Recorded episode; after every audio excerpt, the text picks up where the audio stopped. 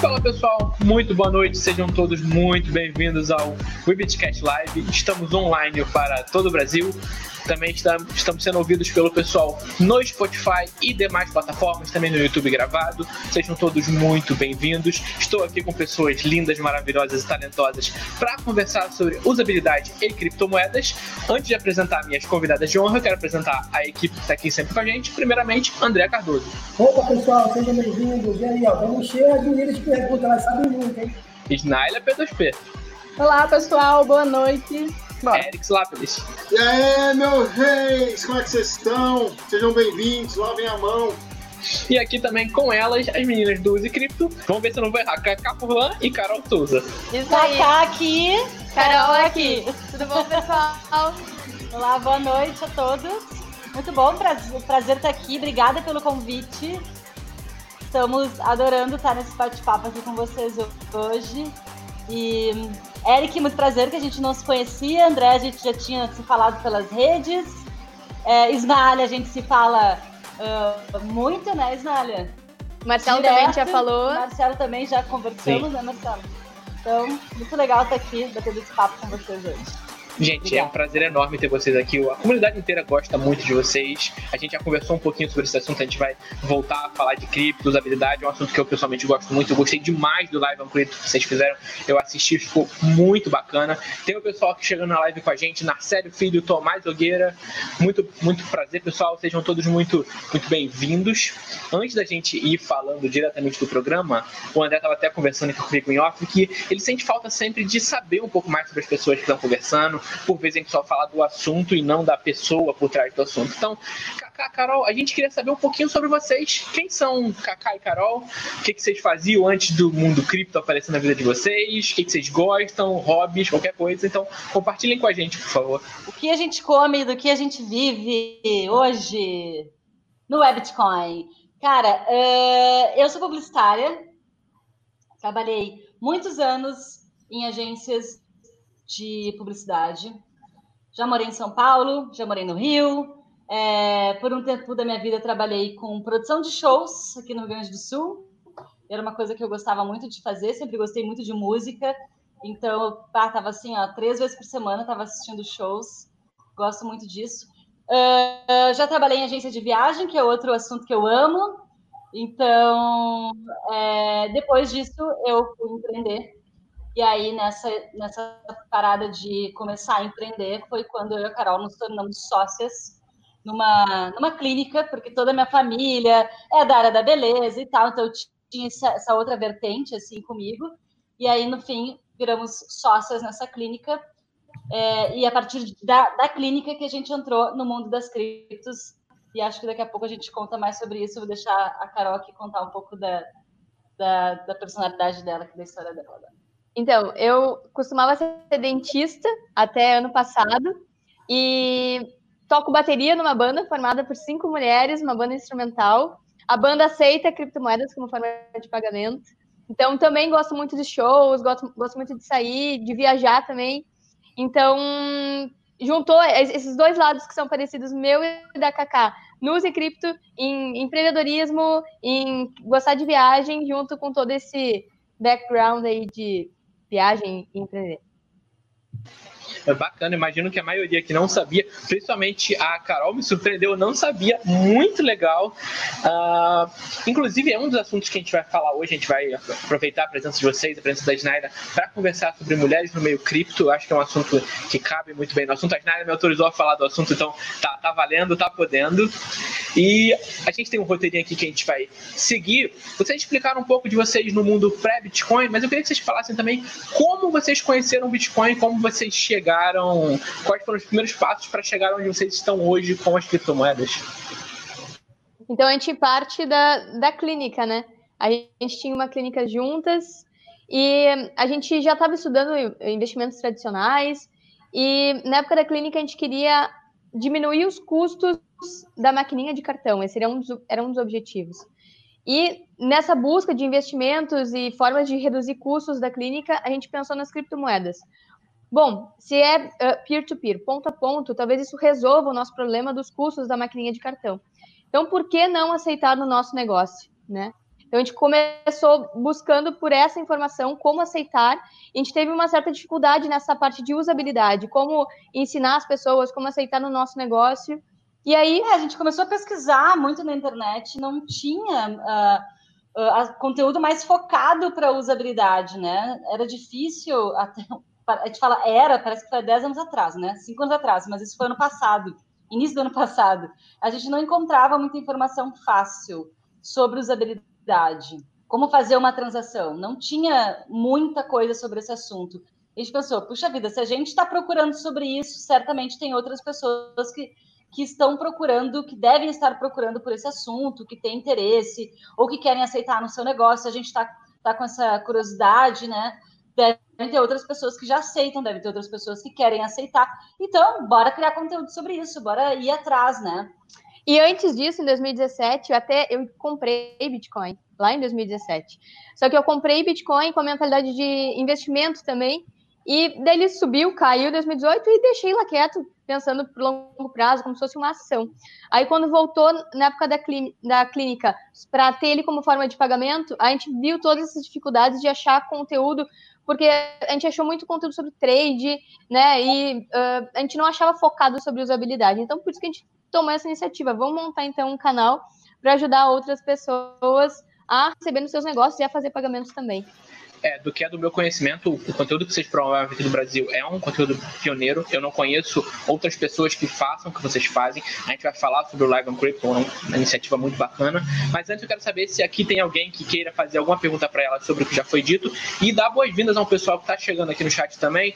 A Vivian Ribeiro, Caroline Ribeiro, Marcelo, Leonardo Felipe, Cidadão Livre, todo mundo está chegando. Muito boa noite, sejam muito bem-vindos, pessoal. Bom, vamos lá. Eu achei interessante, Cacá e Carol, que vocês começaram pelo que vocês falaram, pela necessidade. Pô, eu quero, eu quero diminuir o custo da clínica e eu quero usar Bitcoin para isso. Isso aí é excelente. As pessoas, a maioria das pessoas hoje, infelizmente, elas entram para especular, né? para investir no mercado de especulação. E vamos lá, eu vou comprar Bitcoin, quero que ele valorize, vai para o Demon e vamos lá, vamos que vamos. Vocês não, eu falei, pô, eu quero ver o uso, que é a proposta, que é a essência da proposta de Satoshi Nakamoto. E a minha pergunta é: eu vi que vocês fizeram live on, ficou muito legal. Vocês em Florianópolis fazendo, tentando viver quatro dias inteiros só com Bitcoin, Bitcoin, não, com criptomoedas em geral, né? E a pergunta é: no Brasil, dá para viver 100% só com criptomoeda? Olha, de forma direta, sim, catando os comerciantes é bem difícil. Ainda bem que hoje em dia a gente tem algumas possibilidades e aplicativos e, e empresas criando soluções para isso. Então, eu diria que sim, hoje em dia é razoavelmente fácil viver de cripto. Mas se essa pergunta fosse talvez há cinco anos atrás, eu acredito, ou talvez mais, seria bem complicado. Então, hoje em dia a gente é, consegue. É, hoje dá para viver uh, uh, com criptomoedas, né? Mas tu precisa de ferramentas, como a Carol falou, precisa de cartão pré-pago. Vez ou outra, tu vai ter que recorrer alguma ferramenta como essa, né? Não tem como fazer tudo de forma direta, que esse é o nosso principal objetivo. Assim né? como não tem, às vezes, como fazer tudo com dinheiro físico, né? Ah, a gente não consegue fazer uma transferência, sei lá, com dinheiro físico. Então, com criptomoedas também. Uh, nem sempre a gente vai ter todos os serviços que a gente gostaria para pagar diretamente, mas aí a gente usa essas soluções para a gente conseguir adaptar o nosso dia a dia. Então, desde que não tenha que passar por nenhum pedágio, que aceita cheque, não aceita um cartão pré-pago. Não ah, aceita um cartão pré-pago, mas aceita cheque, então dá para viver de cripto no Brasil. Exatamente, exatamente. Tem algumas situações que não tem como é, fugir, né? Que não aceita justamente nem cartão. E aí faz como, né? Como é o caso dos, dos pedágios, né? Mas é, eu aí eu considero assim, esses serviços eles estão muito atrasados. Nossa, é, é, surreal, né? É surreal.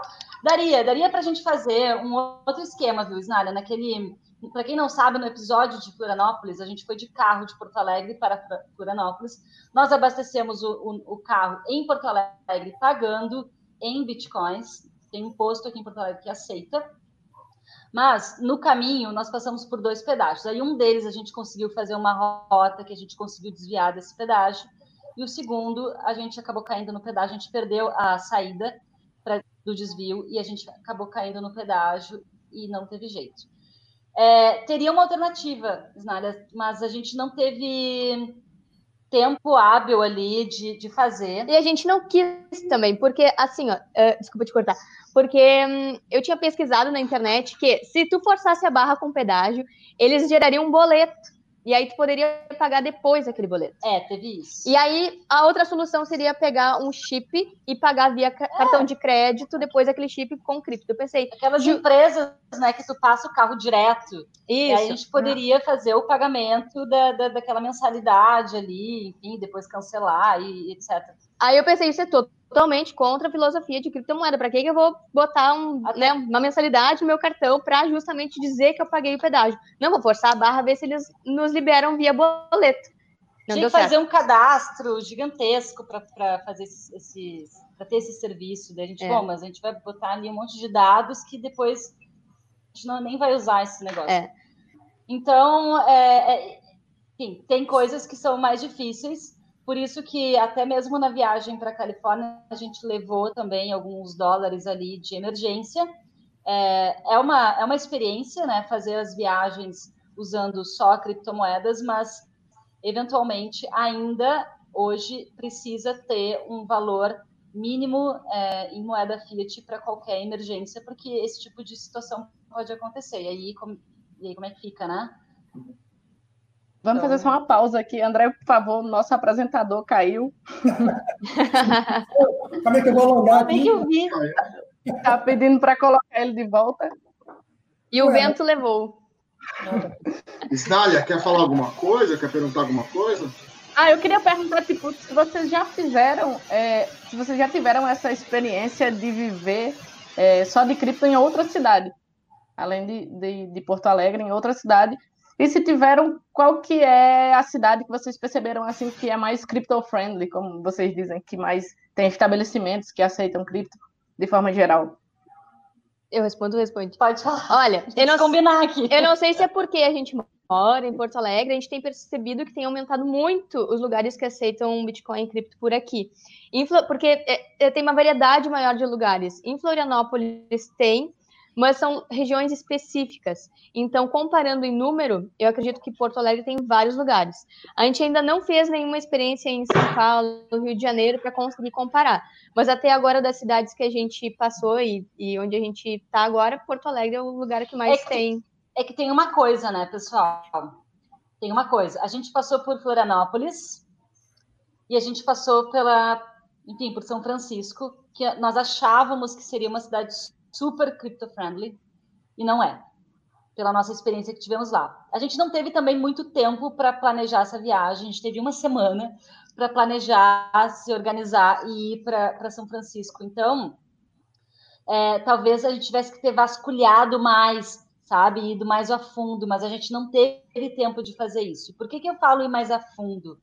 Porque os mapas onde estão cadastrados os lugares que aceitam criptomoedas, eles estão extremamente desatualizados. Uhum. Então, para a gente encontrar os lugares que aceitam cripto, a gente tem que achar uma coisa ou outra a gente acha nos mapas, mas a maioria das coisas, e isso é surpreendente, a gente encontra ou dentro da comunidade cripto, que um vai falando para o outro e as pessoas vêm contando para nós, ah, eu aceito cripto, eu conheço fulano de tal que aceita cripto, minha empresa aceita cripto, uh, ou a gente vai botando na internet. Gente, é um, é um planejamento, é uma pesquisa que leva tempo. É um garimpo. E a gente, é um garimpo.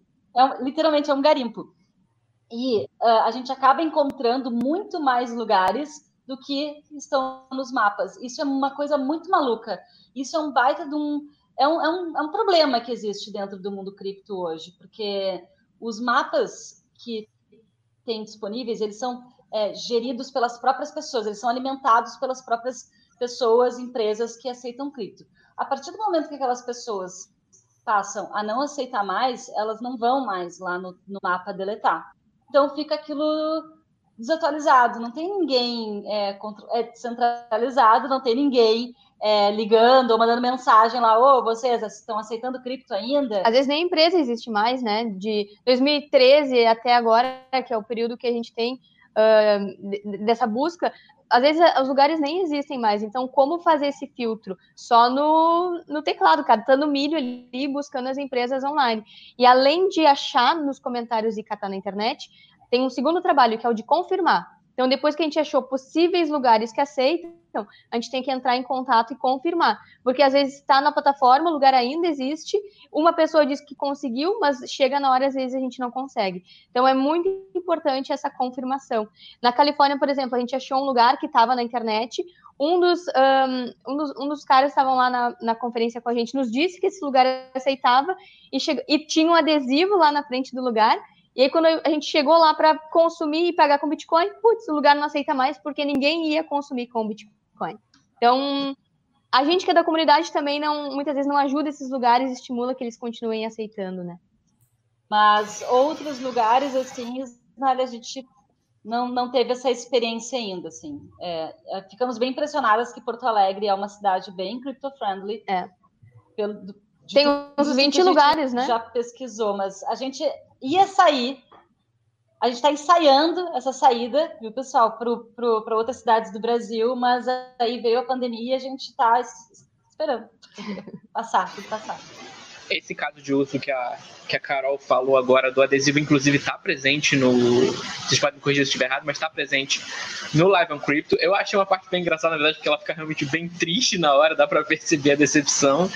E a gente já citou um pouquinho o Live on Crypto. Eu queria que vocês falassem um pouco do que, que é o Live on Crypto, o que, que é esse programa, como vocês formularam ele. Inclusive, a gente quer deixar aqui a recomendação, todo mundo aqui presente e já assistiu, é muito bacana. Eu deixo muito aqui a minha recomendação a todo mundo que quiser assistir. Inclusive, pessoal, se o pessoal quiser assistir, onde, onde eles encontram esse conteúdo do Live on Crypto?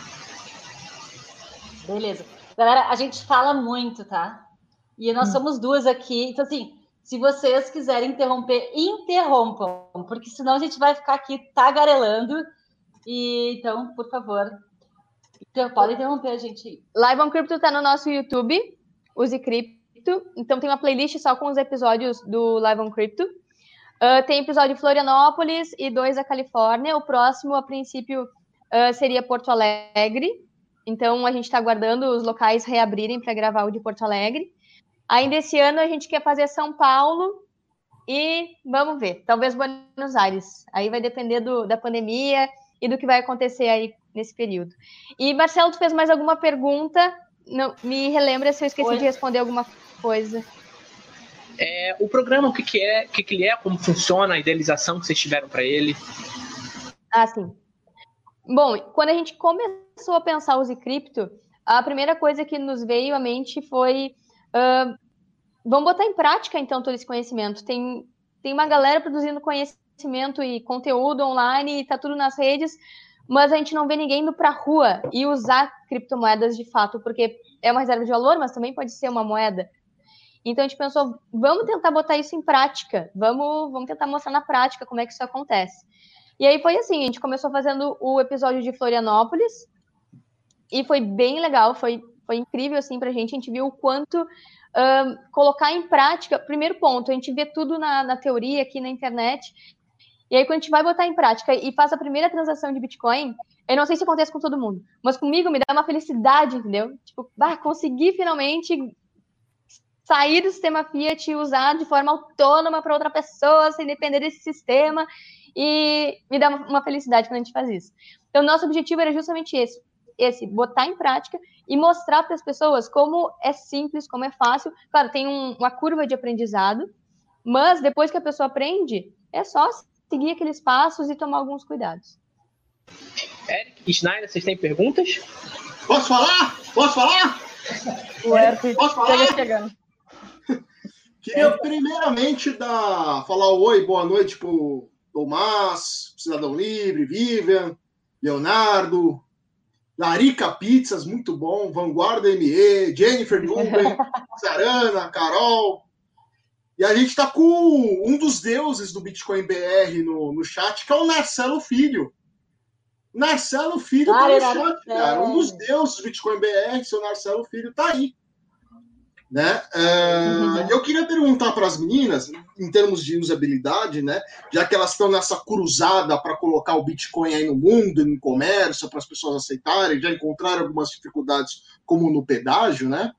Uh, se dentro, elas comentaram que elas têm umas clínicas, né? E eu queria saber se dentro dessa clínica, obviamente deve ter alguma secretária, alguma coisa assim. Se vocês é, pagam alguma parte em cripto para elas, se vocês dão algum tipo de bônus, alguma coisa assim do tipo em cripto, se vocês já conseguiu explicar dentro da casinha de vocês, que seria a clínica de vocês, esse mundo cripto para essas pessoas que estão mais perto de vocês se elas gostaram, se elas continuaram usando, ou se elas falaram, não, encontrei dificuldade larguei. E se se encontraram dificuldade, qual foi a dificuldade que elas encontraram nesse mundo cripto?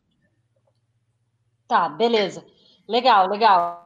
É, ah, bom, agora a gente não tem mais a clínica, nós vendemos a clínica e estamos uh, full no. no... Uh, oi, Kátia. Oi, Marcelo. Nós estamos full no projeto do Zicrypto.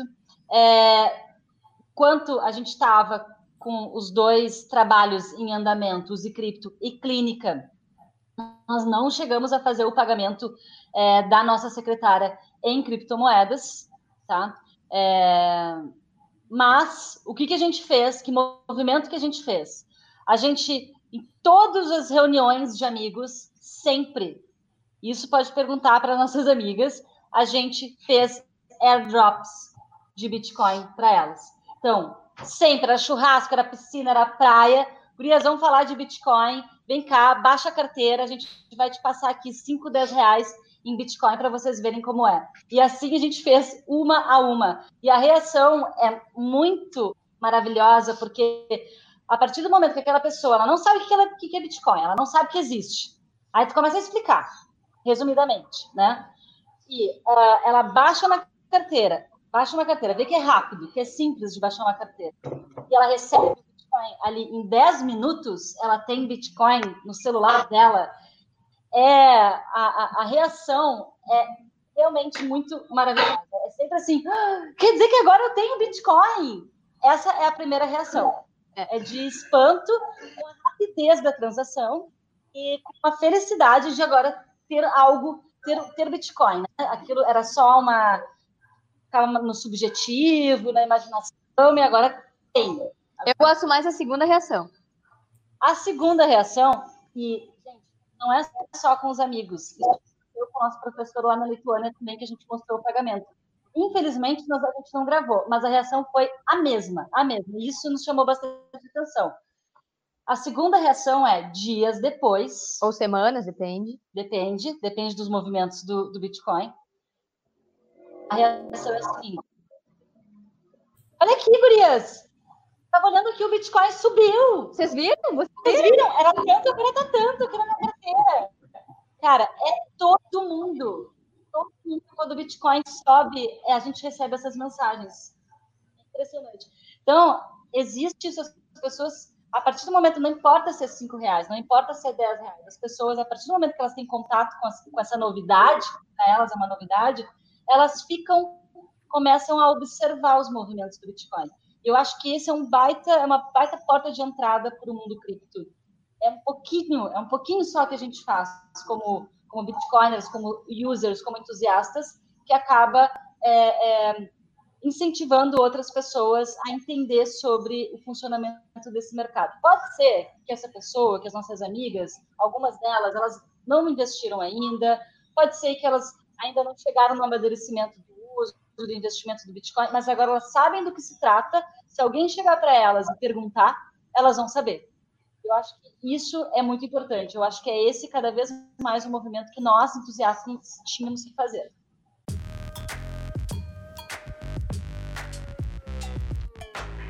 Quero aproveitar esse espaço aqui para compartilhar com vocês um tema muito importante a pedido da Bitpreço.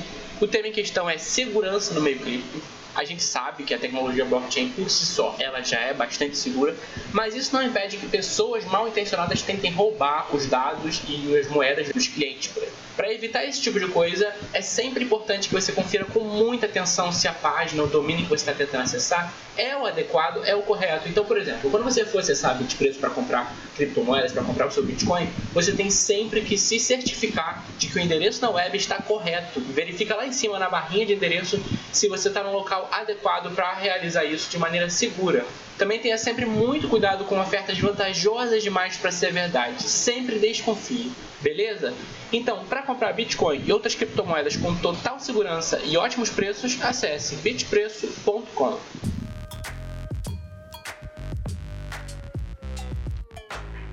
A gente está recebendo pergunta aqui do pessoal do chat. Podem mandar perguntas até o final do programa. A gente vai passar para elas essas perguntas aqui também. Uh, eu quero saber um pouquinho sobre a questão que vocês fizeram nos Estados Unidos, a viagem.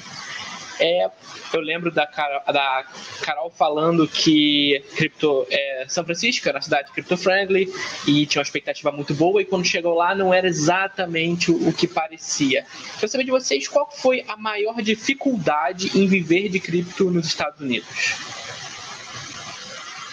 A maior dificuldade é que é muito difícil utilizar de forma direta. Não, a gente encontrou um lugar só, de todos. Se a gente botar lá no CoinMap, vai aparecer 400 lugares.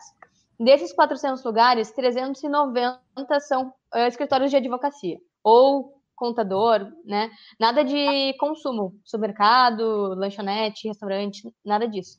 E os, os outros, os 10 ou 15 que, que são uh, lanchonetes, uh, para a gente poder so sobreviver lá, a maioria também não aceitava. O único lugar que a gente conseguiu fazer uma troca direta foi uh, o Boba Shop, que é um lugar que o dono é entusiasta de criptomoedas. Então, claro, tem todo esse viés, o dono tem essa mentalidade, então óbvio que ele aceitava.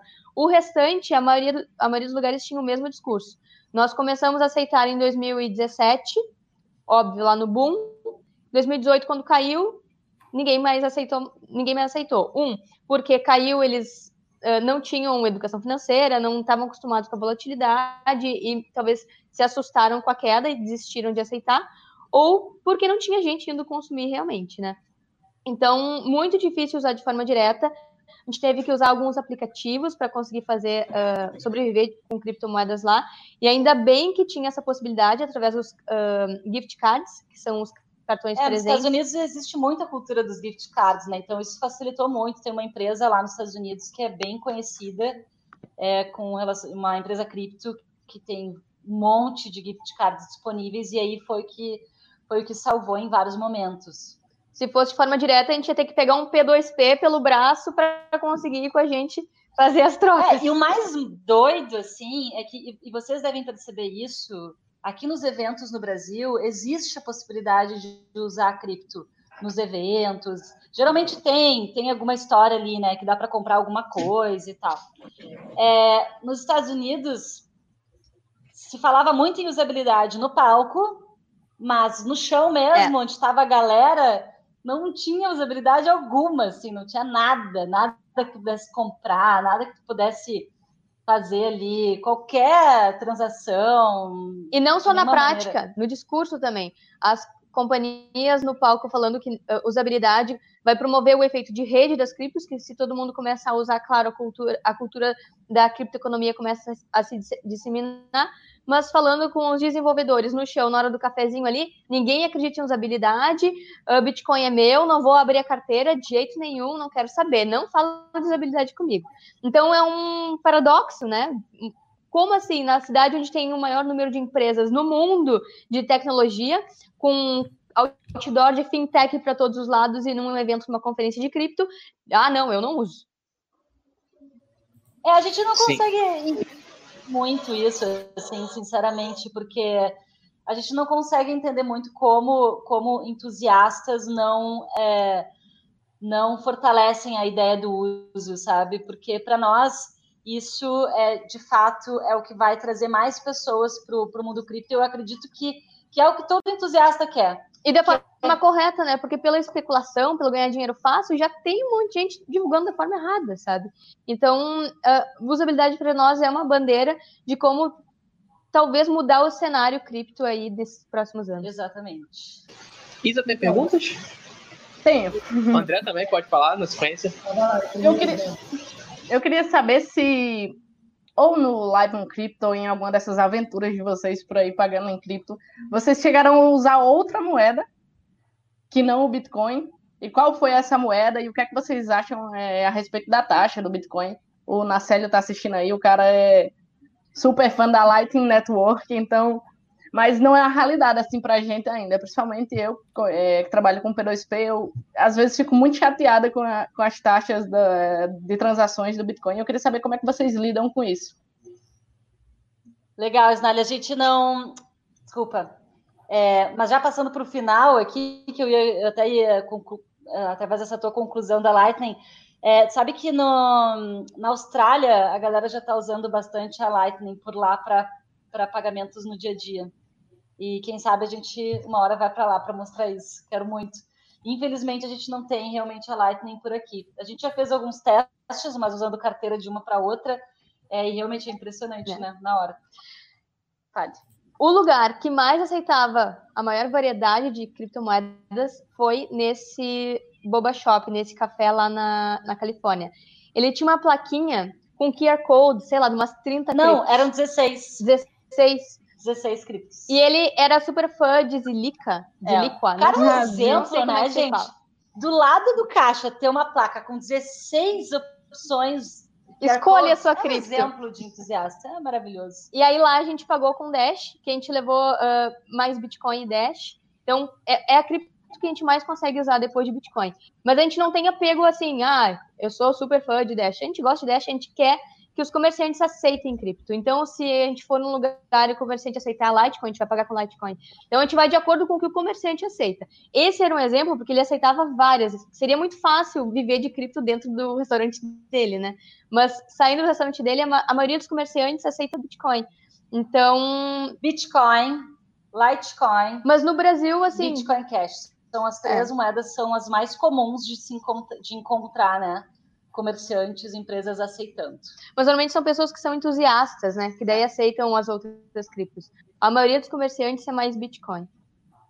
Isso do Bitcoin Cash me surpreendeu, eu não estava esperando. Aqui no Brasil, uhum. o Bitcoin Cash não é muito bem visto e saber que lá ele é, é. mais aceito, eu acho que é, é, relevante. André, você tinha uma pergunta? Sim, uma, da, uma parte da pergunta ela já responderam com como a seria... taxa. Ah, Oi? A taxa.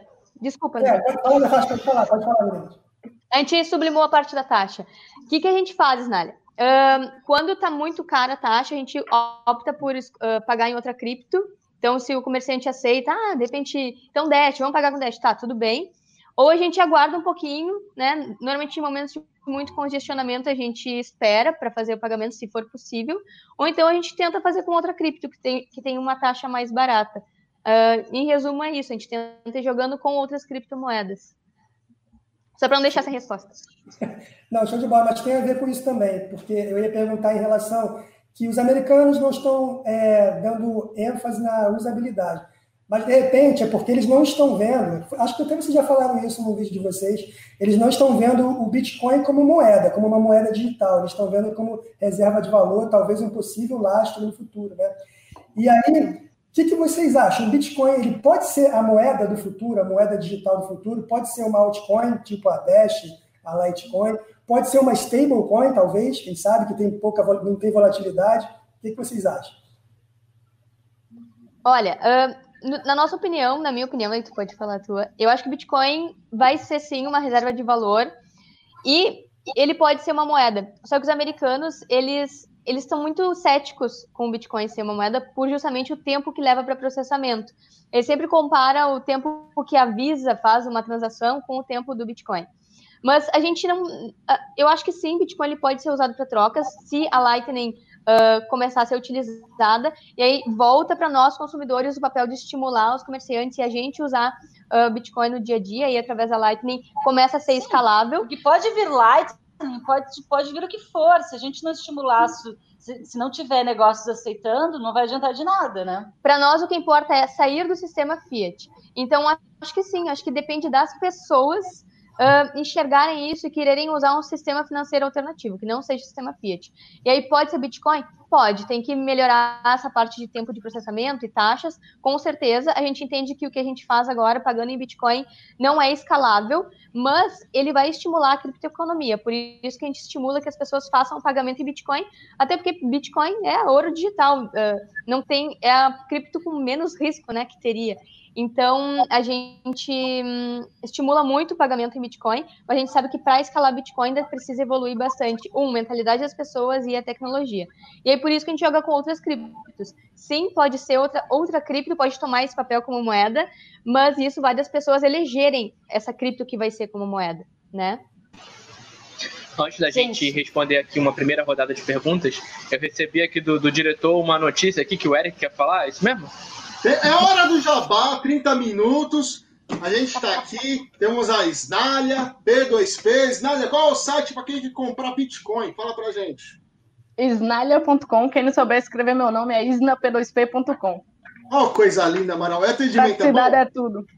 O atendimento é privilegiado, né? Vocês privilegiado, é coisa linda, maravilhosa. E nós temos a camiseta do eBitcoin Loja com quem? Com o André Cardoso. Olha que camiseta bonita do André, hoje de vermelho com a camiseta do Bitcoin. E onde acham camisetas bonitas assim, Marcelo? na webitcoinloja.com.br, variedades de estampas de camisa, tem máscara também. Ou aqui o Leonardo está perguntando onde eu consigo aquela máscara do Bitcoin quero. Na Webitcoin Loja você consegue encomendar a sua máscara do Bitcoin ou de qualquer estampa que você quiser. Tem vários modelos, vários tamanhos de camisas. Acesse lá webitcoinloja.com.br. Use Cripto tem site, mas tem a banda da Carol, né, Carol? Que, as, que deve aceitar é, a cripto já, né? Qual que é o site é da sua banda? Conta pra gente. É Banda As Aventuras. Não tem site ainda, mas pode ir lá. Tem Instagram. Tem Instagram, tem uh, Facebook. Banda As Aventuras. É tudo junto. Então, Banda As Aventuras. Então, quê? Surf Music instrumental. Antigamente era Surf Music, agora são músicas próprias. Então é uma mistura de vários estilos. É rock. Mas é rock. E assim, para tudo, para tudo. Né? Caroline Ribeiro está oferecendo um cupom de desconto de 15% para quem está agora assistindo a live lá. Use o cupom 15% off junho para ganhar 15% de desconto na Bitcoin Live. Desculpa te cortar, Carol. Completa, por favor. Não, sem problemas. É isso aí, Bandas Aventuras. Então, quando eu estiver rolando shows de novo, a gente avisa aí, show cripto pra galera. Quem quiser contratar é. elas também pagando em cripto, pode. Pode. Aí sim. Isso aí. Antes da gente ir para a segunda parte do nosso programa, vamos responder aqui umas perguntinhas do pessoal. A Jennifer Nelber tinha perguntado, meninas, e sobre a, as maquininhas da Cielo, que se paga com criptomoedas pelo sistema de QR Code. Em qualquer estabelecimento essas maquininhas são comuns? Vocês já testaram? Olha, a gente uh, não testou ainda, porque a gente tenta estimular que seja de forma direta, né? Então a gente procura pagar diretamente para o comerciante. Já que estamos no Brasil e aqui a gente tem mais tempo para ver como é que vai ser em cada cidade, então a gente procura fazer o garimpo mesmo e estimular que a pessoa um, aceite de forma direta. A gente sabe que existe essa forma de pagamento e é uma possibilidade para quem quer usar seus bitcoins, é uma possibilidade começar a ter as primeiras experiências, é uma ótima, uma ótima forma de começar a usar os bitcoins. E aí todo mundo, claro, que tem a máquina da Cielo automaticamente pode receber em bitcoin. Mas aí fica limitado aquela, aquela máquina, né? Nosso objetivo é, é uh, educar as pessoas para que elas consigam fazer transações no seu próprio celular, em qualquer lugar, em qualquer tipo de dispositivo. Eu, eu queria fazer uma pergunta mais técnica. É, vocês, eu imagino que vocês deixam os bitcoins no celular de vocês para fazer os pagamentos no dia a dia, né? Que vai de encontro com a, com, a pergunta do Sarana, né? Uh, qual é o aplicativo que vocês estão usando para ter no celular? Qual, como vocês estão procurando se proteger em relação ao wallet de vocês, no celular de vocês? Tipo, você pode perder o celular, você pode ser roubado, ele pode cair no chão quebrar, pode cair na privada, enfim, N coisas pode acontecer no celular. E se existe uma hard wallet que vocês usam para conectar no celular para se manter mais protegidas? Ou se vocês têm medo de uma invasão de privacidade, é o que a pessoa comum que quer entrar nesse mundo e para usar cripto durante seu dia a dia, quais são os cuidados que ela deve ter e as ferramentas que ela deve ter para começar a deslanchar nesse mundo? É, eu acho que o primeiro passo é nunca deixar um valor muito alto na mobile wallet, né? A gente usa um, Ledger, Trezor, a gente usa uh, cold wallets para guardar a maior parte das nossas criptos. Ali no nosso, nosso celular fica só o que a gente vai usar naquele, naquele dia, naquela semana, ou para algum, algum momento específico que a gente precise dar uma saída maior, aí a gente transfere. E a gente elenca daí as criptos que a gente quer e coloca na nossa mobile wallet. A gente usa, está usando a Edge nesse momento, a Edge Wallet, que ela é recuperável. Se tu guardou os teus dados de login, senha, tu consegue recuperar caso tu, sei lá, teu celular caia na privada, seja atropelado por um caminhão, tu consegue recuperar tuas criptos. Então, essa recuperação para nós é importante. E o principal, como é uma mobile wallet que fica sempre conectada na internet, a gente tem justamente as cold wallets do nosso lado para guardar a maior parte das nossas criptos. A gente tenta seguir o protocolo direitinho do que manda a boa educação de segurança cripto. Beleza. A última pergunta aqui desse bloco é do Narcélio Filho. Ele está perguntando: Não acham que o uso como reserva de valor é mais importante? Eu prefiro gastar os papéis coloridos que eu ganho todo mês, meus preciosos bitcoins, jamais. A gente adora essa pergunta. A gente gosta.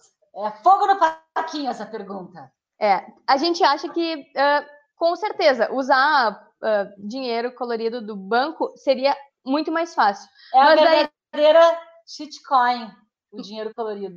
Mas aí o que tu está estimulando? Tu está estimulando que o sistema se mantenha igual. Tu está gerando, se tu paga no cartão de crédito, está dando dinheiro, está pagando taxa para as maquininhas que sustentam esse sistema Fiat. Então, se a gente acredita no sistema cripto e a gente quer que o sistema cripto evolua e se fortaleça e que justamente os bancos e os bancos centrais sejam trocados né, por Bitcoin, então por que não já fortalecer a criptoeconomia? Toda vez que a gente paga por um minerador uma taxa de processamento, a gente está estimulando a criptoeconomia. O cara vai pagar as máquinas dele, o cara vai continuar fazendo o trabalho dele. Quem está empreendendo no sistema cripto e criando soluções tecnologias, aplicativos e dispositivos, vai se beneficiar da gente utilizar esse sistema cripto. Então a gente acredita tanto na, Bitcoin na criptoeconomia que a gente, de certa forma, se recusa a utilizar uh, o máximo possível, porque, claro, essa transição ela não é fácil, assim, logo de cara, utilizar o sistema Fiat. Então, é por isso que a gente evita ao máximo, claro, uh, se a gente for comparar Bitcoin com, com dinheiro de papel, uh, vale muito mais a pena guardar o Bitcoin e usar a moeda fiat. Mas a gente não está estimulando ninguém. A gente está estimulando que o sistema se mantenha igual, que o Bitcoin não cresça, que, bom, que o sistema fique como está. E se a gente quer ser a ó, lá vou eu ser, ser, clichê. A gente tem que ser a mudança que a gente quer ver no mundo. Então é isso que a gente faz. é, e a gente, a gente acredita muito, muito no Bitcoin. É a moeda, obviamente, que a gente mais gosta é, mas nós não temos absolutamente nada contra uh, usar outras moedas, é. usar altcoins, porque, que nem o Marcelo falou, ah, tem muita gente que não gosta do Bitcoin Cash. Eu não sou uma defensora de Bitcoin Cash, sei dos problemas que já tiveram, Roger Ver e tudo mais. Tem uma galera que odeia Bitcoin Cash, mas, cara, se um negócio, se a gente for para algum lugar e uma, uma loja estiver aceitando Bitcoin Cash, só Bitcoin Cash, eu vou usar Bitcoin Cash. E, fiat, e dinheiro fiat é shitcoin? Então, tipo, Exatamente. tipo, quer estimular mais do que usar dinheiro de papel e usar os bancos? Então, qual a diferença de usar um Bitcoin Cash e um dinheiro fiat?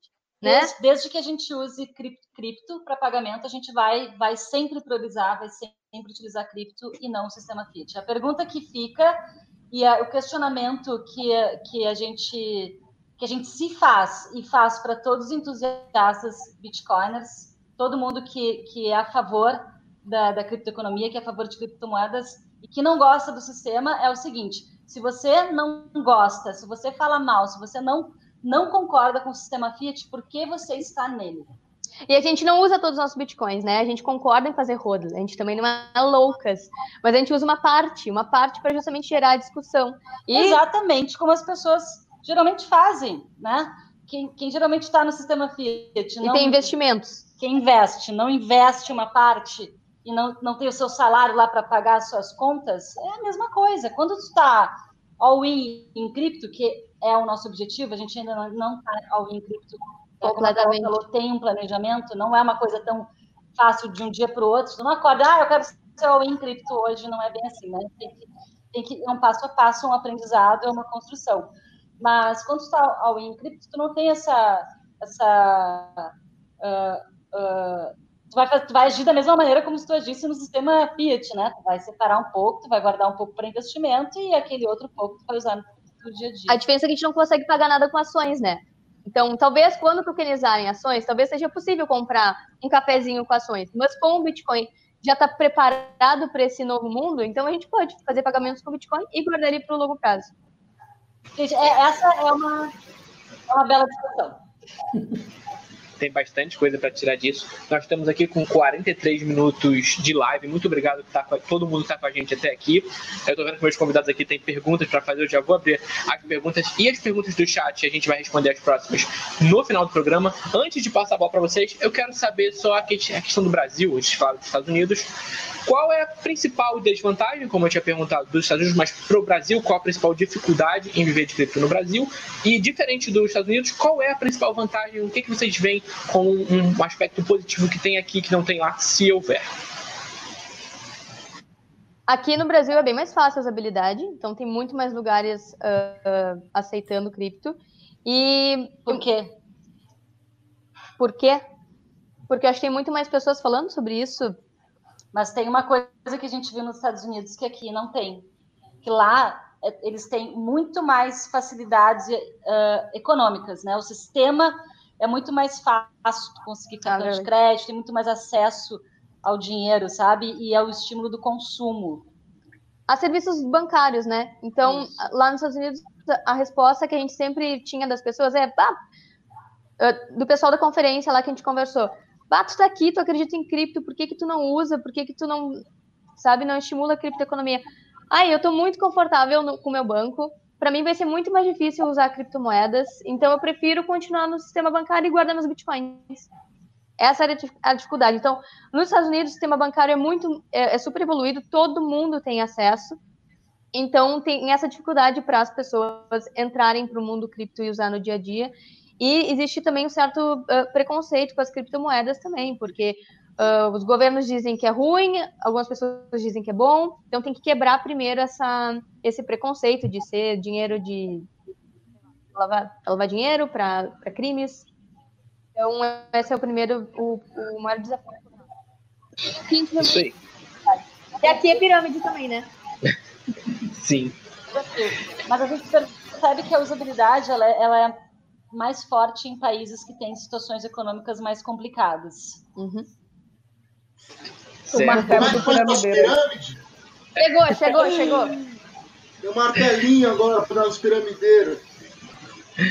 Você tá vendo, né, André? Tô vendo. Tá vendo? Isa, tem pergunta? Ah, eu queria saber se elas alguma vez. Vou, vou soltar uma bem polêmica se elas alguma vez usaram Nano e se elas acham que o, a Nano vai matar o Bitcoin. Já que elas são users, né? Taxa zero, confirmação quase instantânea. O que, que vocês pensam a respeito da Nano? Eu não aguentei, eu tive que rir. Olha, eu acho que substituir o Bitcoin.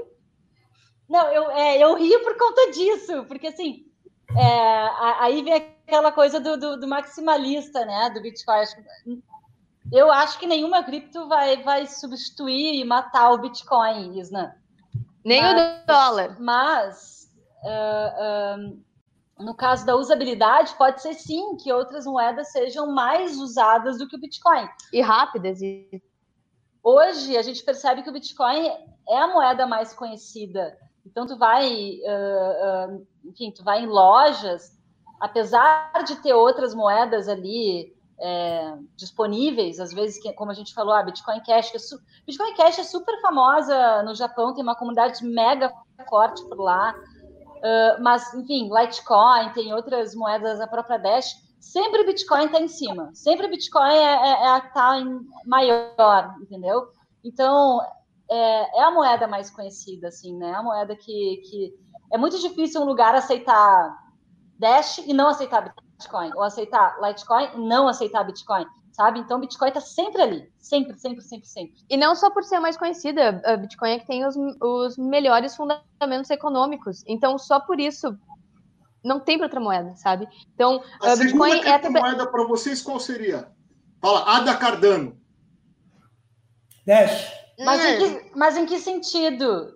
A segunda, a segunda que a gente mais gosta ou em termos de usabilidade? As, cai, cai nas duas. A da Cabelo cai nas duas, pô. Cai nas duas. Esse bicho está recebendo algum patrocínio da Ada, não é possível. Não é possível. é, é Tyrion Killer, ele chama. É Tyrion Killer. É Tyrion Killer. Não, mas vocês dão, dão opinião de vocês. Qual seria a segunda criptomoeda que vocês gostam e a segunda dentro da concepção de vocês em termos de fundamentos? Olha, só concluindo, uh, isso a gente nunca usou a Nano como pagamento. A gente ainda não, não, não teve essa oportunidade. Até porque a gente nunca, nunca encontrou nenhum comerciante que aceitasse. Então, Exato. se tivesse alguém aqui em Porto Alegre aceitando Nano, talvez a gente fosse para ver qual é que é, conversar com o cara, ver o porquê que ele aceita e, e, sei lá, aprender com a história, né? Conhecer a história do comerciante. Com certeza. Eric, segunda cripto que eu, que eu mais gosto. Ele vai te bater com um martelo, hein? Cuidado. Cuidado. O cara tem um martelo ali. ah, não sei mais se eu quero falar, gente. Ethereum. Boa.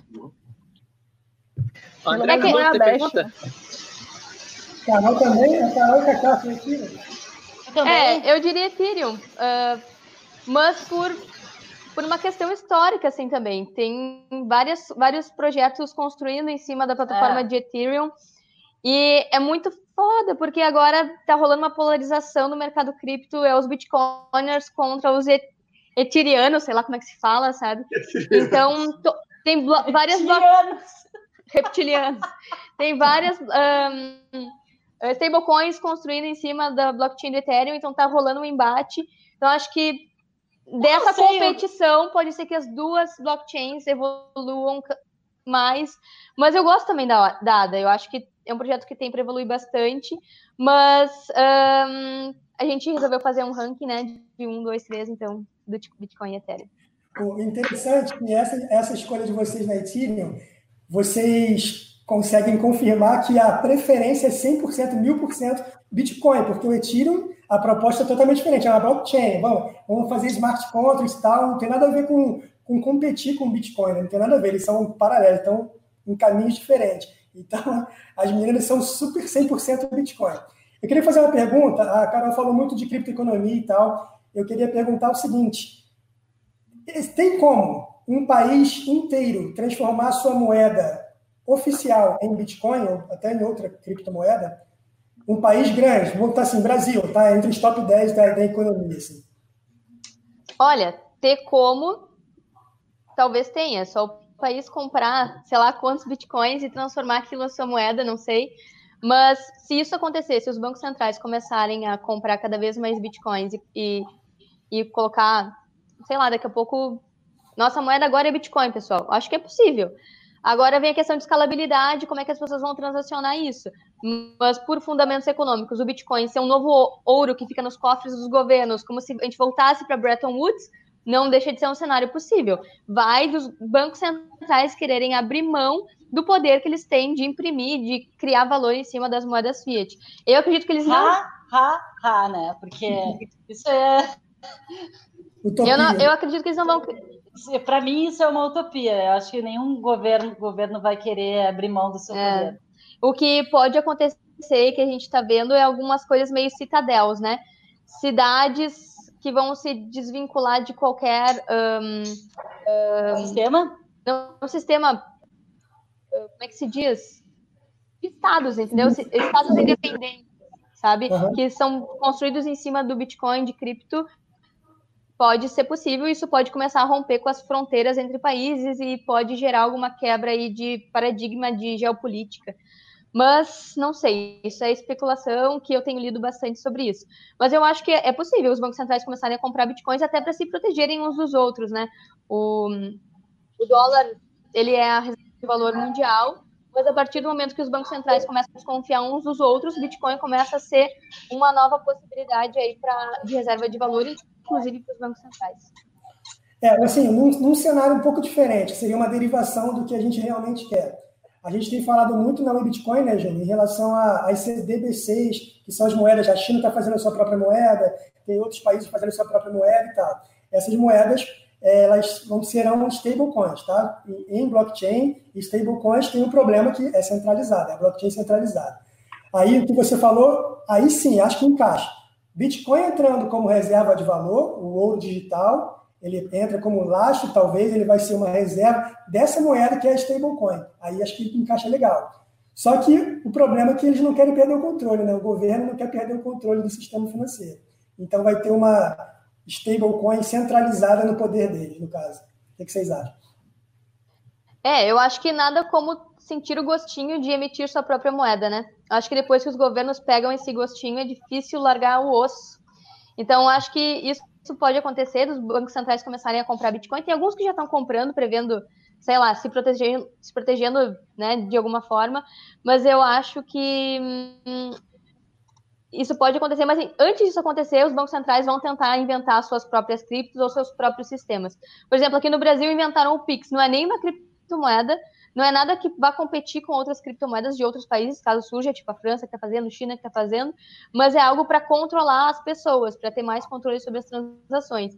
Então, uh, acho que tem uma escala evolutiva aí do que vai acontecer. Primeiro, criptomoedas próprias, sistemas centralizados, para daí, quando eles perceberem que isso não foi suficiente, que Bitcoin conseguiu evoluir, avançar com as pessoas, a, a, mesmo com eles emitindo as suas próprias criptos, aí sim, talvez eles comecem a comprar Bitcoin e inserir eles no, na sua reserva. É, e eu acho que ainda não está incomodando, sabe? Porque as pessoas, a, a, gente não é um número muito grande de pessoas que, que usa cripto, usa Bitcoin como moeda uhum. no dia a dia, sabe?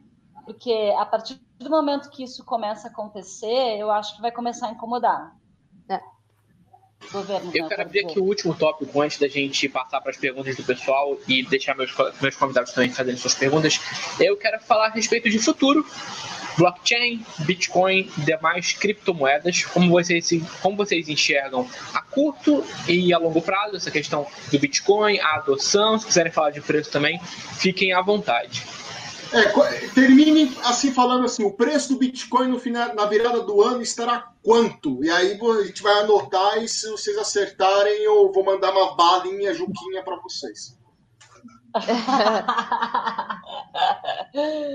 então tá. É, expectativas para os próximos médio, médio e longo prazo. Eu, o que, que, eu, que, que eu tenho visto? Eu, Cacá, tenho visto é, acontecer aí no mercado. Eu acho que cada vez mais o mercado está amadurecendo bem rápido é, do ano passado para cá. Muitas ferramentas novas surgiram. E o mercado está bastante voltado para usabilidade, o que tem me surpreendido bastante. É, tem uh, novas soluções estão surgindo né? E eu acho que isso cada vez mais vai, vai ser cada vez mais forte aí para os próximos para os próximos anos. Eu acho que eu acho que sim, acho que vai ter um foco na usabilidade. Acho que a gente vai ver mais stable coins aparecendo, inclusive as stables dos governos. Eu acho que vai ter esse movimento também. E eu chuto aqui, ó, porque é um chute, né? Deixa eu ver aqui na minha bola de cristal só um pouquinho.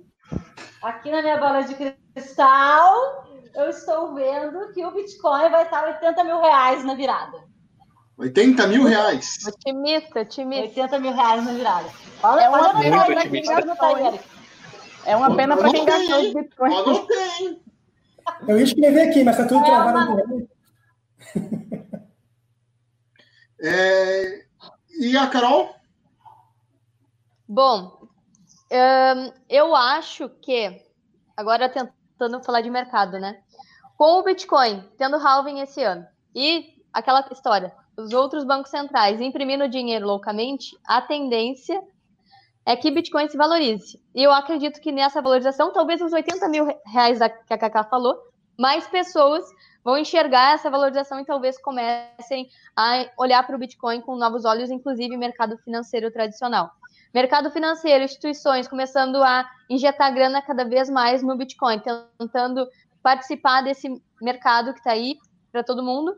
Eu acredito que nos próximos anos o Bitcoin tende a se valorizar. Não sei a quanto que vai aí, sei lá. Olha na tua bola de cristal. Minha bola de cristal tá quebrada, não, não gosto de, de olhar para ela.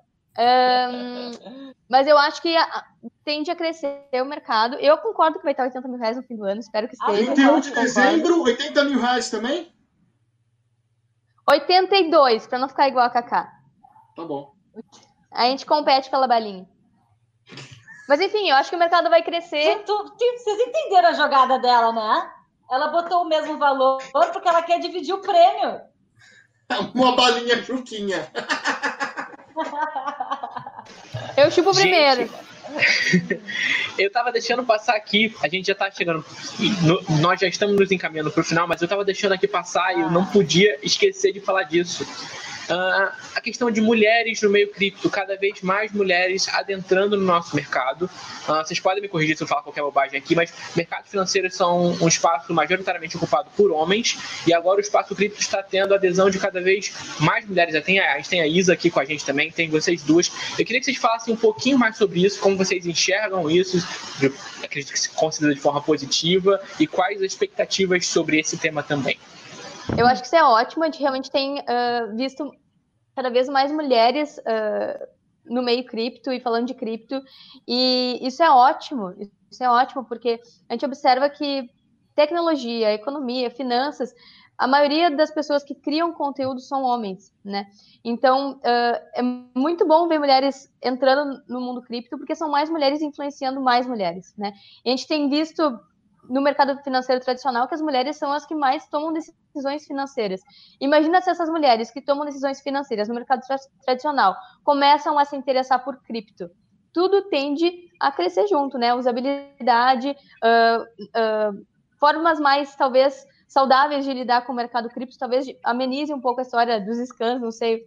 Então, acho que a mulher ela tende a procurar mais informação antes de entrar em algum tipo de investimento isso talvez beneficie o mercado cripto. Olha, a Kátia falou ali, cerca de 90% do mercado é preenchido por homens.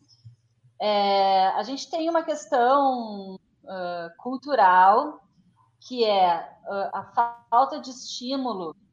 É, ao, quando a gente, a gente é criança, né, as, nós meninas, a gente não é muito estimulada a mexer com tecnologia, a mexer com games, a mexer, sabe? Então, eu acho que com matemática, a gente tem, no geral, no geral, a, a mulher ela fica mais voltada para outros tipos de, de, brincadeiras, né? A, sei lá, boneca e, e, e, brincadeiras mais, mais lúdicas, enfim, é, não tanto para as exatas. E aí eu acho que isso acaba interferindo nas escolhas da profissão. Então, a gente não vê muitas mulheres na área da tecnologia e nem muitas mulheres na área da economia também. Agora, a gente percebe que de três, três, três anos para cá, no mercado tradicional surgiram muitas mulheres, por exemplo, no YouTube, surgiram muitas mulheres né, à frente aí falando de economia, mas isso é algo extremamente recente, né? A gente não via isso antigamente. Antigamente, a gente só via muitos homens, e ainda que falar de economia era uma coisa super camisa e gravata, né? Era uma coisa mais formal. E isso de três anos para cá, isso tá assim, essa coisa super clichê está sendo desconstruída. Mas a gente tem muito, muito, muito a percorrer.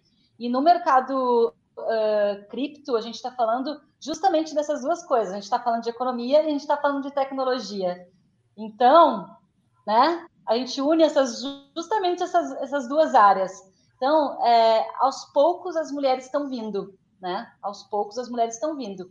É, e que bom que estão vindo em quantidade nesse último ano. E para nós é uma honra que a gente esteja também à frente, nós, a Isnália, né, Isna, aqui mulheres, a Isna uh, representa aí as P2P, então é uma honra para nós estimular e trazer mais mulheres pegar na mão aí e a gente fazer um movimento de mulheres dentro do, do mundo cripto. A gente, curiosamente, só para encerrar o meu raciocínio, a gente tem visto muitas mulheres no nosso Instagram. E pelo que a gente percebe dos outros canais, tem muito mais mulheres no nosso canal, no nosso Instagram, do que em outros, é, em outros Instagrams, enfim, de, dos nossos colegas que são homens. Isso para nós é muito gratificante. É, a gente fica muito feliz disso. é, e ter esse ambiente acolhedor aí para as mulheres, estimular mais mulheres a entrar nesse mundo. Isa, quer complementar? Só para desculpa, só para concluir. Desculpa, é, cortou para mim, desculpa, Carol. E que o mercado cripto não, não tenha só homens e mulheres, ele é de todos. De todos, todos, todos. A diversidade é fundamental. A gente fala aqui muito de homens e mulheres, mas é, é para todos, sabe? É, então, quanto mais plural for o debate, melhor vai ser. Desculpa te cortar. Isa? É, vocês falaram sobre ter muitas mulheres que, que acompanham vocês hoje. Eu, como já estou no mercado há um tempinho, né? Mais de três anos, é, eu sigo muito, muitos canais, né? Tanto no YouTube quanto no Instagram. E são sempre, como a gente já está acostumada, é, majoritaria, majoritariamente masculino, né? Sempre a, a presença masculina. Então eu acho que a gente, que é mulher, a gente acaba se sentindo mais à vontade com outras mulheres para falar sobre os temas, não só sobre cripto, sobre investimentos, enfim. A gente que é mulher, a gente é, é tão oprimida ao longo da nossa história que a gente se sente à vontade uma com a outra. Então, eu acho que é mais por essa questão. Eu queria saber se vocês tiveram alguma dificuldade, se vocês, se a aceitação foi, foi ok, é, e se vocês sofrem muito assédio nesse mercado. Bom, uh, boa, boa, Isnan. É, no início, a gente não, a gente estava começando um ano atrás, então a gente não sentia muito essa questão do assédio. Hoje, com um pouco mais de visibilidade, com a parceria agora que a gente tem, a gente está é, tá crescendo, então acaba acontecendo, sim, tem, tem, a gente já sofreu assédio. É, é curioso, né? Porque, claro, se for respeitoso, enfim, tudo bem. Uh, mas a gente não vê, né? Eu, por exemplo, nunca entrei num canal e falei que, ai, que gato. Né? Eu nunca escrevi obrigado, isso um cara. Obrigado, obrigado, obrigado, obrigado. obrigado. ai, que gatos. Né? Ou tipo, ai, essas, esses lindos, maravilhosos, nossa. Eu nunca fiz isso num canal, né, para um, um cara. Mas, curiosamente, os homens uh, se sentem na liberdade de fazer isso para nós mulheres. E isso é um pouco bastante desconfortável, né? Porque a gente está ali um passando pouco bastante. um pouco bastante. Porque a gente está ali, tudo bem, mas a gente está ali passando um conteúdo, né? E às vezes isso acaba se sobrepondo ao conteúdo e ao trabalho. E aí, quando se, sobrepõe, se sobrepõe isso fica bem chato, né? Porque é, o que importa é o trabalho que a gente está fazendo, né? Mas isso é um reflexo também, né? Não é nós também, é um, é um reflexo de como a sociedade funciona e de, e de como que são as, uh, as relações hoje em dia, homem e mulher, e a gente vai falar, entrar num outro assunto que a gente vai começar a falar por 40 horas sobre ele, que é essa coisa de, tipo, os homens, não no geral, mas alguns homens se sentiam na liberdade de tomar ações uh, com as mulheres que, na verdade, não tiveram essa liberdade. E a Isna falou bem, os grupos de cripto, eles são extremamente agressivos. É. Eles não são nem um pouco convidativos para nós mulheres, de fato, para homens inclusive. Né? Tem muitos homens que já reportaram para nós que não se sentem à vontade de expor suas ideias nos grupos, nos grupos de Facebook, de WhatsApp. É porradaria. Parece que muitas melhor ideia, que, que quem que é o mais correto ali naquela, em determinadas questões, e acho que isso não agrega em nada, a gente acha que a comunidade ela deveria estar unida, muito mais unida, né? E não ficar aí uh, uma guerra de egos em quem sabe mais ou não sabe mais. Cara, ninguém sabe.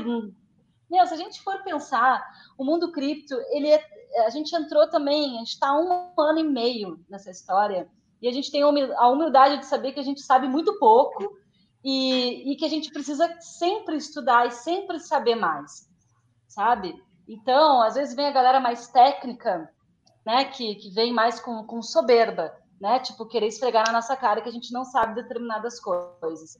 Isso é muito irritante, porque em vez, em vez da gente se unir, ó, oh, gurias, quero ensinar isso aqui para vocês, vamos trocar uma ideia, tal, tal, tal, é vem querer esfregar na cara, sabe? Isso é muito chato, isso não é construtivo, entendeu? Isso não ajuda em nada a comunidade. Então, eu acho que a gente tem uh, mais é que se unir em vez de ficar se criticando. Isso, é então, eu acho que mais é nesse sentido, assim, trocar ideia. A gente não precisa ter as mesmas ideias e ter as mesmas opiniões. A gente só precisa respeitar uma opinião do outro e tentar encontrar soluções, porque às vezes também a galera está muito focada nos problemas e não nas soluções da, da, da história, sabe?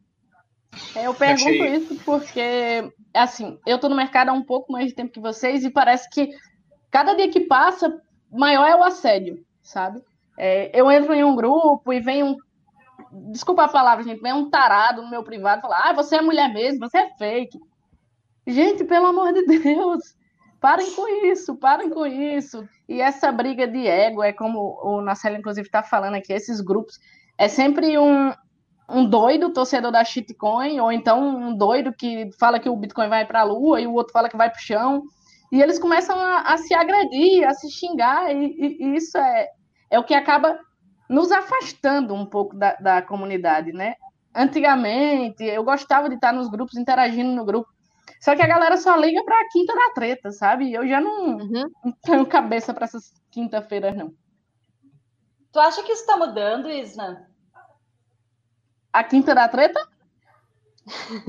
É, tu, tu, tu acha que tem, tá vindo mais mulheres e que a gente está uh, criando aqui um, novos grupos, um novo ambiente? Porque, por exemplo, agora a gente está aqui nessa live, nós três mulheres com os três homens três muito homens. bacanas, 50, maravilhosos.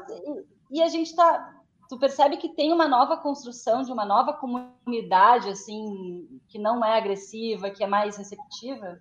Sim, eu acho que sim. Por exemplo, o próprio grupo de vocês, eu não sei quem foi que me colocou lá, mas colocou meu número antigo, então eu acompanho raramente lá. Mas eu vejo que os meninos que estão lá, eles são bem mais simpáticos, bem mais receptivos com as meninas.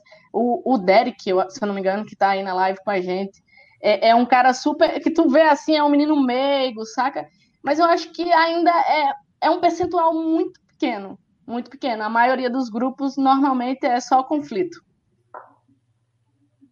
É. Tá ótimo. Pra Vamos gente. Desculpa. Pra gente ir finalizando aqui por causa do horário, já temos uma hora e dez de live. A live tá sensacional, mas não pode durar para sempre. Vou ler alguns comentários aqui do pessoal. O Narcélio Filho falou que só assiste porque o Eric é gato, tá justo. A Dada Punk mandou um salve pra T14 Armata. Armata linda, maravilhosa. Um beijo pra você, Armata, também representando a comunidade no mundo cripto. A Kátia Zenha falou aqui que muitas mulheres são abusadas e maltratadas pelos seus companheiros por não terem independência financeira. O BTC e as criptos podem ser uma forma de se libertarem. Muito legal o comentário da Kátia. Uh, agora, fugindo um pouquinho desse assunto, o Washington Leite está perguntando aqui qual cripto vocês acham que vai substituir a moeda Fiat e por ter um sistema, de, um sistema mais rápido em termos de troca. Bom, eu acho que substitui moeda fiat só Bitcoin mesmo, não tanto no quesito uh, velocidade de transação e por ser rápida, mas por substituir os bancos centrais. E por ser moeda rápida e de fácil transação, eu não tenho uma opinião, tipo, ah, vai ser esta moeda. Vai ser a moeda que as pessoas elegerem. Então pode ser que aqui no Brasil seja Litecoin, pode ser que na Venezuela seja Dash, pode ser que seja ADA. Eu acho que o Eric tem que fazer um, um município ADA e só transacionar ADA. Uma citadel. Uma citadel. Adadel. Ele tá em long faz um mês, pelo menos, na ADA, porque não é possível. Ele é. já ganhou uns 15 bitcoins nesse. Né, dois anos. Dois anos, dois anos. Dois anos de roubo. Vendeu, vendeu tudo e botou na ADA, né? Dois anos de roubo. Não, eu comprei no topo do negativo, porque eu esperando subir.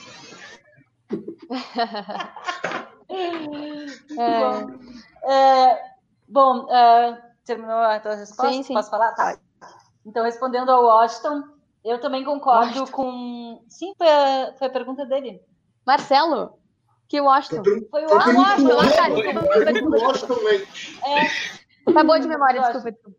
Desculpa, eu não estou é, conseguindo os comentários aqui, deu uma trava aqui, mas eu estou vendo aqui do lado. Tá, eu concordo com a Carol, acho que Bitcoin é, é, o que vai, é o que pode substituir uma moeda fiat.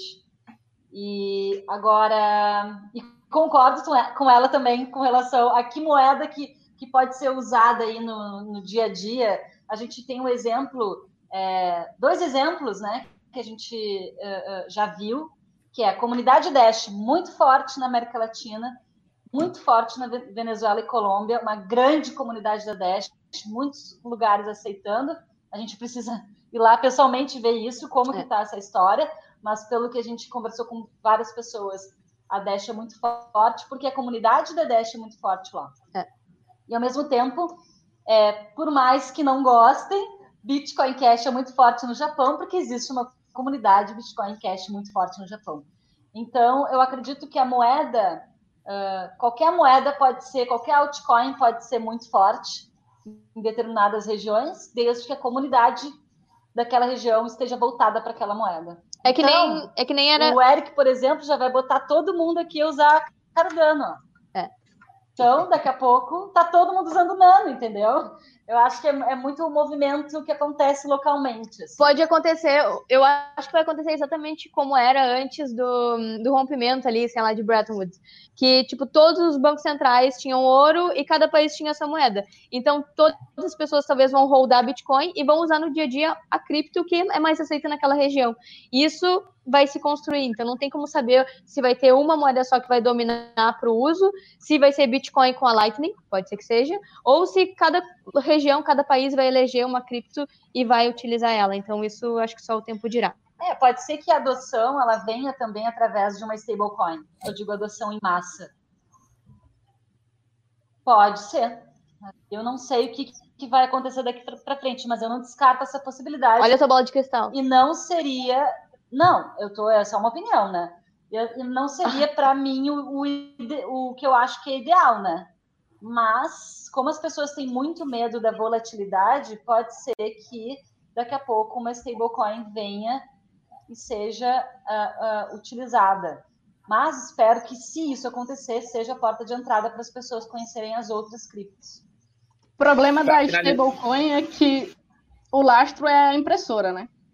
É, é a gente acaba caindo no sistema Fiat igual, né? É, só para deixar claro. Pra... Bitcoin. Desculpa, André, não, não entendi. Não entendi. É, eu falei junto, André. Vamos criar uma stablecoin com Lightning Bitcoin. Será que dá? Bora. É. É só só para deixar claro para quem é iniciante. Tem uma. Tem, cara? Não sei. Tem uma. É, Value. É um cara da, Venezu... da Argentina que fez uma stablecoin é lastreada em Bitcoin.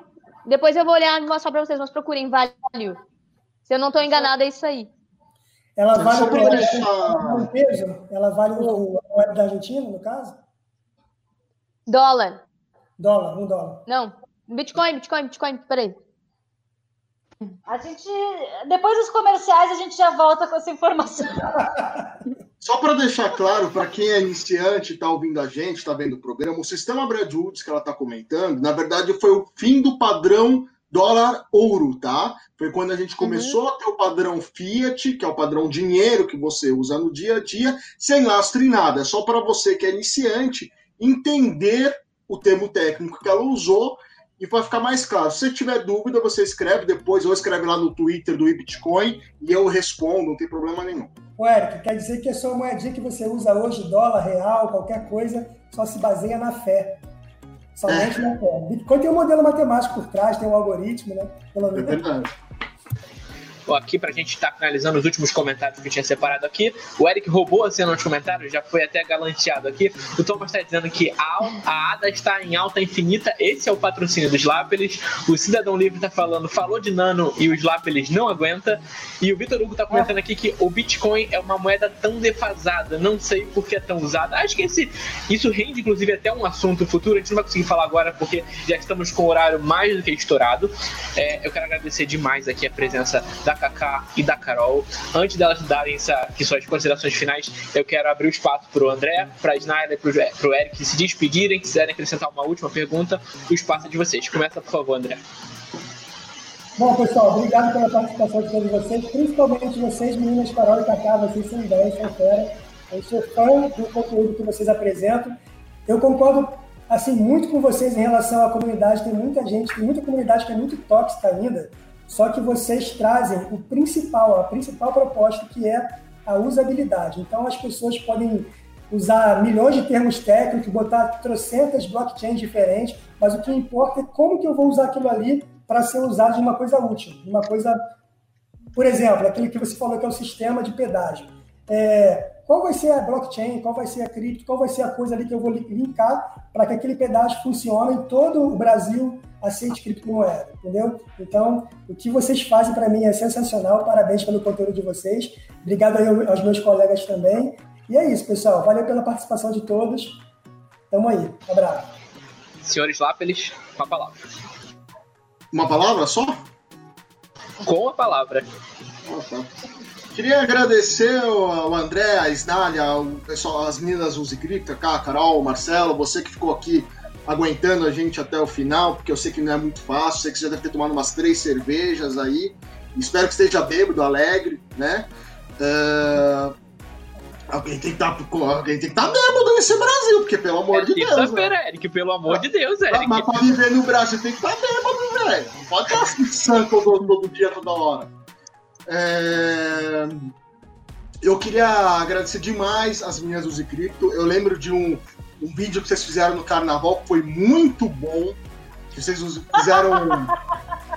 tinha, de... tinha fantasia de de impressora, tinha, tinha muito, foi muito bacana, foi muito tinha legal. Um anda correndo assim. É, foi muito bacana. Vocês estão de parabéns pela criatividade, pelo conteúdo que vocês geram pelas, pelo que, vocês agregam à comunidade, né? Um, e aí, o máximo que eu posso falar agora para vocês é siga lá no Twitter do eBitcoin, deixe lá seus comentários, suas perguntas, que a gente responde, a gente agradece. Se, se tiver críticas também, elogios, a gente está lá para isso, para ouvir vocês, ser canal de vocês. Eu deixei aqui por último do nosso grupo a Isla, que foi a pessoa que trouxe as meninas do Cripto pra gente. Então, quero deixar em evidência aqui a fala da Isla no final. Bom, obrigada às meninas, primeiramente, né, por terem aceitado o nosso convite. É um prazer estar com vocês aqui. É... Agradecer a todos que vieram assistir a gente aqui, o, o Rafael Felício, o Thomas, o Leonardo, a gente vai já explitar umas dicas ali, uns tickets é, de Proof of Stake. Enfim, a todos que assistiram mais uma vez e que interagiram e que a gente possa estar tá aqui na, outras vezes, trazer as meninas outras vezes, porque o assunto rendeu, né? Uma hora e vinte. Então eu acho que ainda tem muito a ser discutido sobre usabilidade e, e é um assunto que, de fato, a abordagem ainda é muito pequena. E, então é sempre massa poder discutir isso e pensar fora da caixinha, né? Quem sabe agora eu vou gastar uns scripts quando eu acabar aqui, eu vou comprar uma cerveja. Então, obrigada a todos e até a próxima. Kaká, Carol, quero agradecer demais a presença de vocês. O papo foi muito, muito bacana. É, é, na verdade, necessário que vocês divulguem aqui seus canais sociais, os canais que vocês produzem conteúdo, porque quem não conhece nossa, a gente que agradece, a gente fica muito, muito feliz aqui de poder estar conversando com vocês. Uh, nossa, vocês todos são muito queridos e é muito legal quando a gente vê pessoas legais para discutir, que a gente consegue trocar uma ideia. Então, muito obrigado por nos convidar para participar desse espaço. Isna, cervejinha é o melhor caso de uso de cripto, pode usar. Te indico, manda uma foto que a gente posta um stories lá depois no Instagram. E muito obrigada, muito obrigada pelo convite, pessoal. Eu amei, eu amei estar aqui. Olha, eu poderia ficar mais umas três horas aqui batendo papo com vocês e ouvir também de vocês as experiências e opiniões de vocês. Uh, já estou nos colocando aqui à disposição para uma pra próximas, no plural, próximas lives. Snalha, vocês todos, hora que quiserem nos chamar, Snalha nem se fala, né? Faixa aqui. Uh, a gente não se conhece pessoalmente, mas puxa vida, eu considero a Snalha já uma, uma amiga, assim, próxima, sabe? Gosto muito, muito de ti, Snalha, de verdade. Então, e, e, gosto muito, gostei muito de conversar com vocês todos. Já tinha trocado uma ideia também com, com o André. Eu gosto muito do trabalho da WebBitcoin. É um, um, um Instagram, um canal que a gente está sempre olhando. É, gosto muito das notícias e da forma como como vocês postam também, acho sensacional. É, e, puxa, só agradecer pelo espaço que vocês nos deram também aqui para a gente uh, travar as nossas bandeiras aqui da usabilidade. Na próxima e... a gente vem com martelo, igual o Eric. Não, uma bandeira. O Eric é com martelo, a gente é a bandeira da usabilidade. e puxa vida, sensacional, sucesso para todos nós. E quando quiserem, a gente está aí à disposição.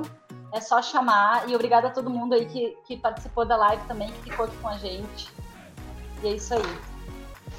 Pra gente fechar aqui, eu quero ler só o último comentário da Jennifer. Ela falou: graças ao comportamento de mulheres como vocês nas lives, é que os tarados de plantão perceberão que não há espaço para esse tipo de assédio. Parabéns a vocês três, vocês me representam. Então, parabéns, meninas, que mais como vocês surgem na nossa comunidade. Isso aí. Muito obrigado a todo mundo que ficou com a gente quase uma hora e meia de live, pessoal. Muito obrigado pelo carinho. São muitas mensagens. A gente tentou responder a maioria delas. Pessoal que interage com a gente nas redes sociais, a gente vai tentar responder a todo mundo também. Muito obrigado novamente. A gente se encontra aqui nos canais da WeBitcoin na próxima quinta-feira, às 18h30. Então, um beijo a todos e até a próxima.